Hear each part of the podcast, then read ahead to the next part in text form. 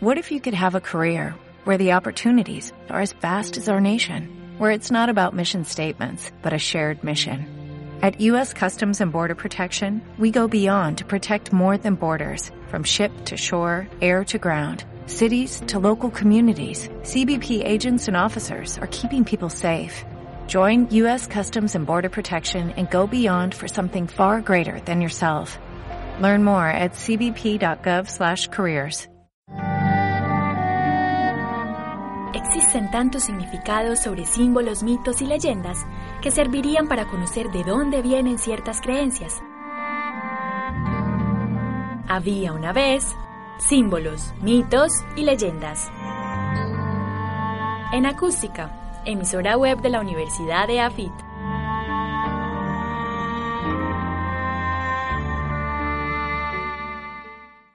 Había una vez símbolos, mitos y leyendas. La leyenda del rey Arturo.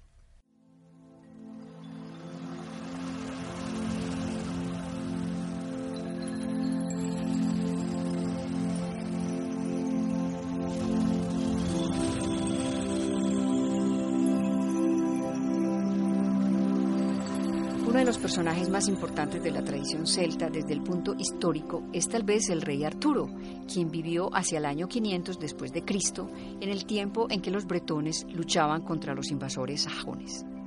Posiblemente los logros del rey Arturo fueron leyendas que exageraron sus proezas y lo elevaron a personaje mitológico. A partir de esto, este mito pasó a otras regiones celtas y los relatos fueron recuperados en el siglo XII por historiadores y novelistas franceses apoyados por Leones de Aquitanis y Enrique II, quienes pretendían ser los herederos del rey Arturo. Esto explica entonces el origen y la difusión a través de varios países de Europa, lo que se conoce como las novelas de la Mesa Redonda. En el mundo celta, el poder del rey Arturo nace de su presencia, lo que explicaría la imagen de Dios que equilibra el mundo natural y de ahí la asociación con Merlín, el mago, el antiguo druida.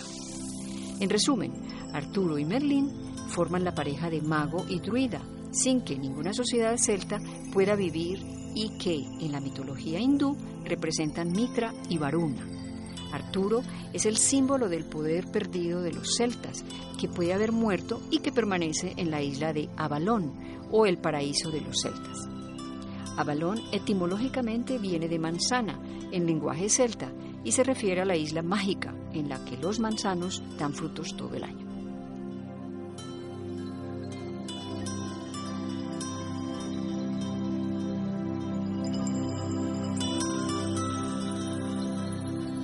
¿Y quién era el mago Merlín?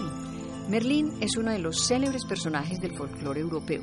No sabemos si existió, pero de Merlín se han dicho muchas cosas, haciendo casi imposible separar la realidad de la ficción. Merlín era un mago y estaba envuelto en un manto de misterio y ha sido la fuente que ha inspirado a muchos magos alrededor del mundo y ha sido también personaje de algunas obras literarias. La primera mención sobre Merlín fue en el año 1138 en el libro Historia de los Reyes de Britania, escrito por Geoffrey de Monmouth y quien relaciona a Merlín con el rey Arturo. Según este autor, Merlín cuidó desde pequeño a Arturo, le ayudaba y aconsejaba a combatir con sus enemigos. Existen muchas historias sobre el origen de Merlín. Por ejemplo, dicen que la madre de Merlín lo concibió sin la participación del hombre. Otros cuentan que Merlín era un hijo no reconocido de Aurelius Ambrosius, rey de Britania, y otros dicen que Merlín era hijo de una monja, quien fue seducida por Asmodeo. Además, cuenta otra leyenda que el mago Merlín fue engendrado por fuerzas mágicas y que Merlín es tan antiguo como el universo. Merlín ha sido considerado el más grande y sabio de todos los magos que existen, ya que cuentan que podía hablar con los animales, conocía el secreto de los mares y bosques, utilizaba los poderes curativos de las plantas, podía controlar el clima y los elementos. Además, tenía el control absoluto sobre la mente humana, conocía el significado de los sueños y tenía una excelente relación con elfos, hadas, gnomos y dragones.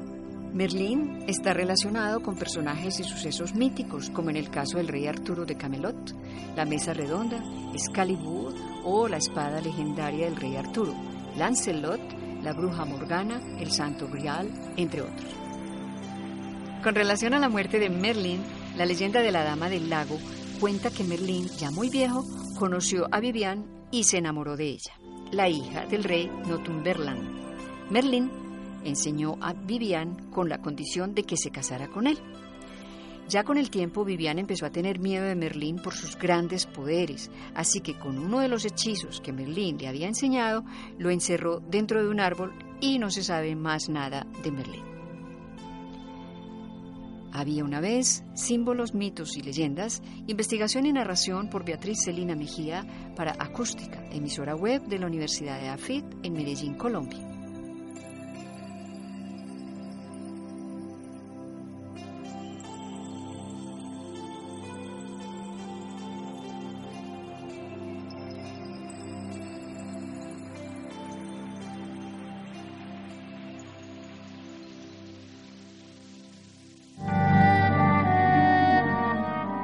Existen tantos significados sobre símbolos, mitos y leyendas que servirían para conocer de dónde vienen ciertas creencias. Había una vez símbolos, mitos y leyendas. En acústica, emisora web de la Universidad de AFIT.